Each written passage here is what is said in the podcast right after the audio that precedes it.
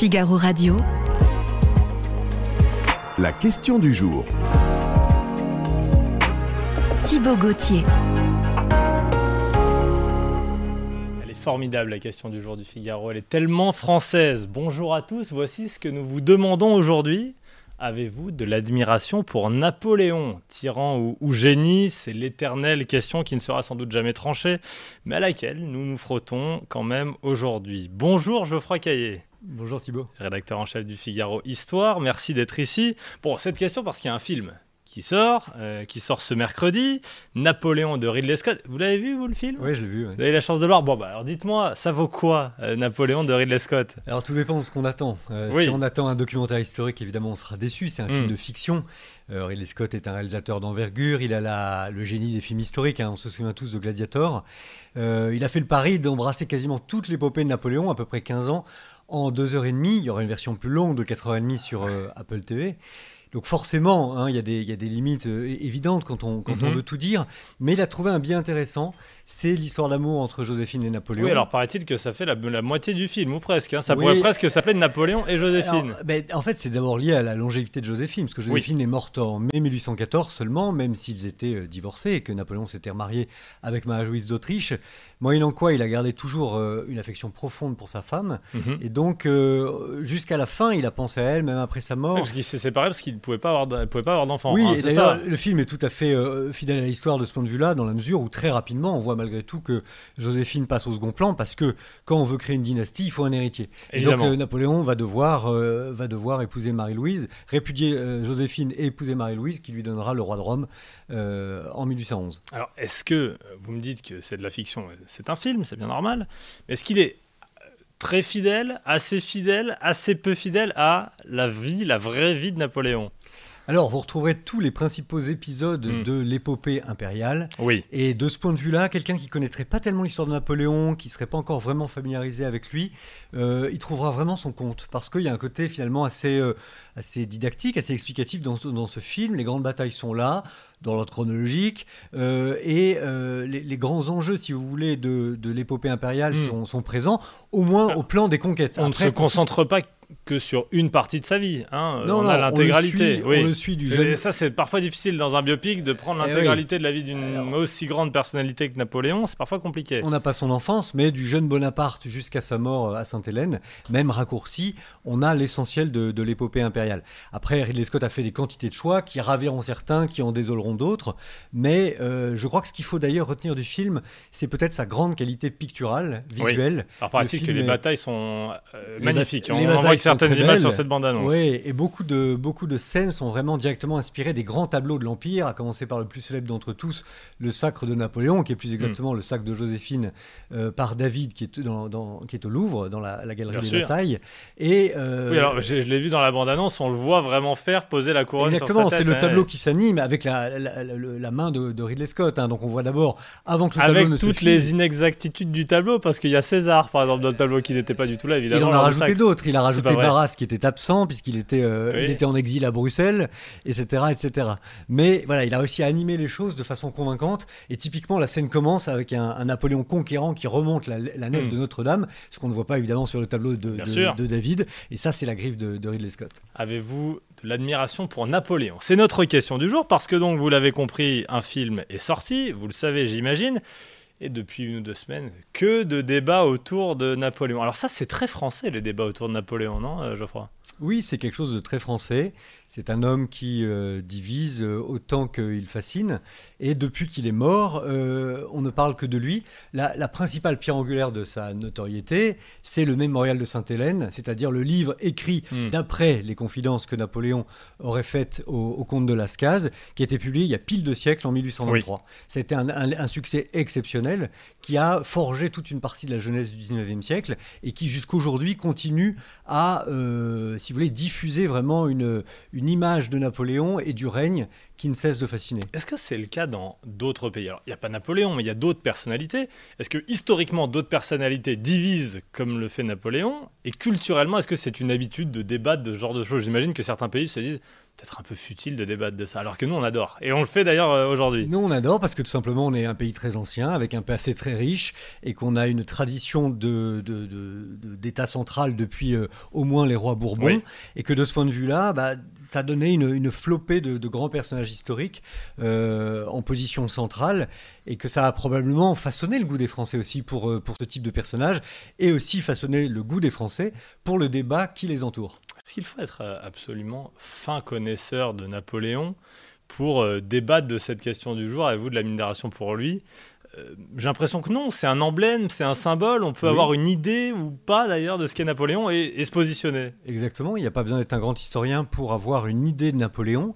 Euh, la plupart des personnages du passé, des grands personnages du passé, nous inspirent quelque chose, et, euh, et je crois que ça doit, être, ça doit être jugé en tant que tel, justement. Donc pour certains, c'est le grand fondateur, c'est le, le fondateur des institutions qui ont duré, la Banque de France, le baccalauréat, les lycées, Mhm. les préfets, on connaissait tout ça par cœur. Napoléon n'est pas parti de rien, il a aussi tiré profit des réformes de la fin de l'Ancien Régime. Et puis pour tous les autres, ce sont les conquêtes. Mais tout le paradoxe des conquêtes, c'est que les conquêtes n'ont pas duré. En 1815, tout s'arrête. Et la France revient à ses limites de, 1700 de- de- de la fin du règne de Louis XVI, alors que avant le congrès de Vienne, avant la bataille finale de Waterloo, les Alliés étaient prêts à rendre à la France ses conquêtes de 1791. Malheureusement, on est revenu aux frontières antérieures. Donc on peut se demander pourquoi admirer Napoléon alors que les conquêtes elles-mêmes ont été éphémères. Oui, Mais je crois pas que ce soit forcément pour ça que les euh, contradicteurs, les euh, contempteurs de Napoléon, ceux qui sont contre lui, euh, Oui, le mais je parlais- critiquent. je parlais des bien admirateurs, sûr, là, Bien hein. sûr, on va y venir. Bon, on y vient justement. Essayons d'être objectif, Geoffroy. Je vous le demande, Geoffroy Caillère, rédacteur en chef du Figaro Histoire. Quel est le bilan positif de Napoléon? Si on doit euh, sortir 4, 5, 6 euh, euh, réformes euh, ou euh, héritages de Napoléon aujourd'hui. Je pense qu'il suffira d'une déjà, c'est que Napoléon a sorti la France du chaos révolutionnaire. Napoléon, Oui. c'est celui qui met fin à la terreur, qui met fin à la révolution. Et on le voit très bien d'ailleurs dans le film de Ridley Scott. C'est une interpolation parce que Bonaparte n'était pas présent à l'exécution de Marie-Antoinette. Il est en train de se battre contre les Anglais à Toulon. Mais on le voit dans la foule qui se détourne au moment de l'exécution d'un air de dire il va falloir mettre fin à tout ça. Et l'Empire a, mis fin, a mis fin à la terreur révolutionnaire. D'accord, donc la période de flottement, c'est le moins qu'on puisse dire, des quoi, 10 ans après la Révolution, hein, c'est ça. C'est Napoléon qui y met fin. C'est Napoléon qui le met chaos post-révolutionnaire, C'est avec Napoléon. tout ce qu'il y a de bon et de mauvais euh, dans cette révolution. C'est Napoléon qui y met fin Mm. et qui euh, décide d'organiser la France sur des bases solides qui sont entre autres celles de la, de la Révolution, hein, euh, typiquement dans des- les aspects qu'on connaît le moins, par exemple le respect de la propriété privée. Et Napoléon va organiser la France sur ces réformes-là et sur des réformes qui, avaient été, qui étaient en germe déjà du temps de Louis XVI, notamment le Code civil, hein, qui est déjà le fruit des juristes de la fin de la monarchie. Donc les grandes institutions de la France moderne, c'est à Napoléon qu'on les doit. Euh, et puis la remise en ordre du pays, c'est à Napoléon qu'on le doit également. Est-ce que, euh, parler de la France moderne, est-ce que finalement le monde moderne s'est inspiré de ce qui se passait en France à ce moment-là, de ce qu'a fait Napoléon? Ou finalement il suivait le mouvement de ce que se faisait dans d'autres pays? Napoléon a été évidemment un inspirateur hein, pour, Mm. les- pour tous les peuples européens. Euh, Napoléon avait en, en tête, par exemple, l'unité de l'Italie Oui. euh, sous l'Empire. L'unité s'est réalisée beaucoup plus tard, en 1870, mais il en avait déjà l'intuition. Donc, si vous voulez, le- l'idée euh, centralisatrice de Napoléon, qui est aussi un héritage de- de- de- des rois de France, euh, elle, a été, elle a été diffusée après la chute des monarchies dans le- l'ensemble de l'Europe. Euh, et, et- et si on parle de, de l'Italie, on doit aussi parler plus tard de, de l'unité de l'Allemagne. Les adorateurs de Napoléon parlent de la puissance de la France à cette période-là. Est-ce qu'elle est vraie? Est-ce qu'elle est fondée? Oui, euh, je, je l'imagine. Est-ce qu'à ce moment-là, on se dit, tiens, c'est le dernier moment où la France a été aussi puissante? Et après Napoléon, le déclin Bah, on a toujours euh, le sentiment de déclin, c'est quelque chose qui ne cesse de nous étreindre et puis de nous relâcher jusqu'au déclin suivant. Oui, c'est ça. Toutes les générations euh, ce qui est, le disent. ce oui. qui est inédit dans le cas de Napoléon, c'est vraiment euh, la surface de territoire Mm. qu'il a conquise pendant très peu de temps, puisque en 1810, on a 130 départements, l'équivalent de 130 départements français. Ça va jusqu'au lac de Trasimène euh, dans, la, campagne romaine. Donc vous voyez que euh, ce, rêve-là d'une très grande France, d'un très grand empire, même s'il a, il a peu duré, euh, il ne peut, à partir du moment où il a disparu, que susciter un sentiment de déclin. Après, on peut, on peut aussi tout à fait euh, dire, euh, mais là n'est pas l'essentiel. Mais le simple fait que la France ait été très au-delà de ses frontières habituelles euh, pendant quelque temps reste un motif d'étonnement et probablement de fascination. Oui. Geoffroy Caillé. La modernité, la puissance. Hein, vous me confirmez, le bilan positif de Napoléon, il est là. On, parle au- on passe au bilan négatif. Qu'a-t-il fait de terrible Moralement d'abord? Vous allez peut-être me détailler tout ça, mais on parle de fossoyeur de la République, alors vous semblez dire que non. Rétablissement de l'esclavage, dictateur, misogyne, tout ça c'est Napoléon aussi, non? Tout ça c'est Napoléon si on chausse les lunettes d'aujourd'hui pour le juger. Hmm. Et Napoléon n'a été qu'un homme de son temps. C'est ça qu'on a du mal à comprendre aujourd'hui, puisqu'on a une, fascination presque morbide et en fait extrêmement narcissique qui consiste à juger les hommes du passé avec nos critères actuels. Napoléon était misogyne dans la mesure où euh, les hommes l'étaient à l'époque dans un système qui était encore très patriarcal, quoiqu'il ait donné beaucoup de latitude aux femmes dans le divorce qu'il a, qu'il a maintenu après la Révolution française. Euh, il a rétabli l'esclavage alors que la Révolution l'avait, l'avait aboli, certes, mais euh, à l'époque, les États-Unis ne l'avaient pas euh, aboli. Donc, si vous voulez, euh, tout est affaire de comparaison. Et d'une façon générale. Oui, alors euh, là, vous me parlez de, nos yeux de maintenant, de 2023. Mais est-ce que en, je sais pas, 1923, on disait aussi qu'il était un tyran, qu'il était un dictateur? J'imagine que oui, quand même. On lui a reproché surtout son coup d'État. Hein. Je pense, et surtout la dimension politique qui a hmm. été prégnante dans les, décennies qui ont suivi Napoléon, la chute de l'Empire. Ah, c'est intéressant, ça. C'est l'homme qui, est, qui a pris le pouvoir par un coup d'État. Alors on dira oui, mais comme, comme Jules César, après tout. Et, et en réalité, euh, ça c'est une, dimension qu'on a tendance à occulter aujourd'hui, parce qu'après tout, de Gaulle, euh, de Gaulle, a aussi fait un coup d'État en 1958 euh, pour instaurer la Ve République. Donc si vous voulez, il y a des motifs de critique qui disparaissent et d'autres qui réapparaissent. Et c'est à peu près l'histoire éternelle de la postérité de Napoléon. Je crois Caillé, avez-vous de l'admiration pour Napoléon? Je crois savoir votre réponse, mais dites-moi.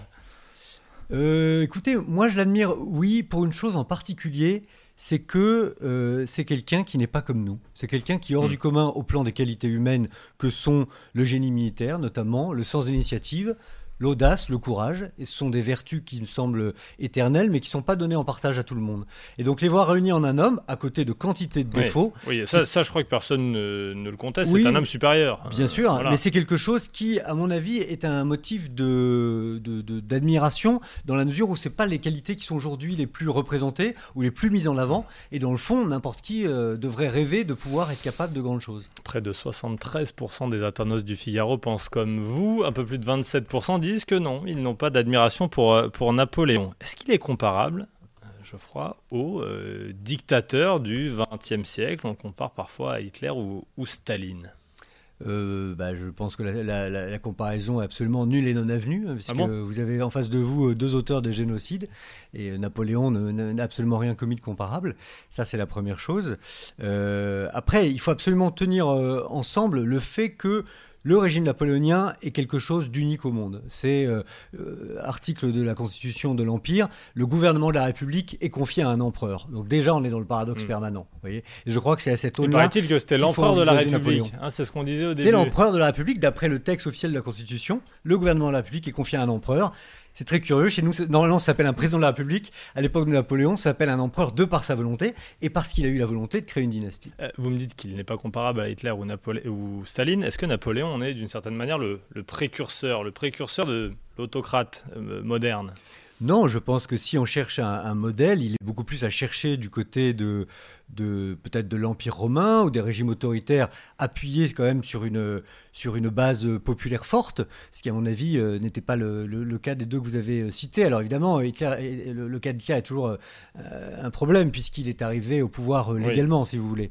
mais ce, qui est, ce qui est central dans le, dans le, dans le système de Napoléon, c'est quand même la volonté de s'attacher le peuple par des plébiscites. Hein. D'ailleurs, c'est une idée que reprendra De Gaulle, et je pense que personne n'a eu l'idée de le, traiter de dictateur à Quelle a été son image depuis 200 ans? Est-ce qu'il a été admiré, puis détesté, puis admiré, puis détesté successivement, ou non, euh, ça n'a été qu'un long déclin jusqu'à aujourd'hui où il est euh, pas forcément admiré, quoique lorsqu'on voit le sondage du Figaro, c'est pas forcément le cas?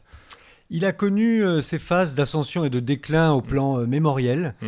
Euh, ça a accompagné finalement un peu le, la fin, la queue de comète, j'allais dire, du mémorial de Sainte-Hélène. Mais vous voyez, là, on a fêté les 200 ans du mémorial et il y a eu deux jours de colloque de la Fondation Napoléon à l'Institut de France la semaine dernière et le, grand auditorium de plus de 400 places était plein.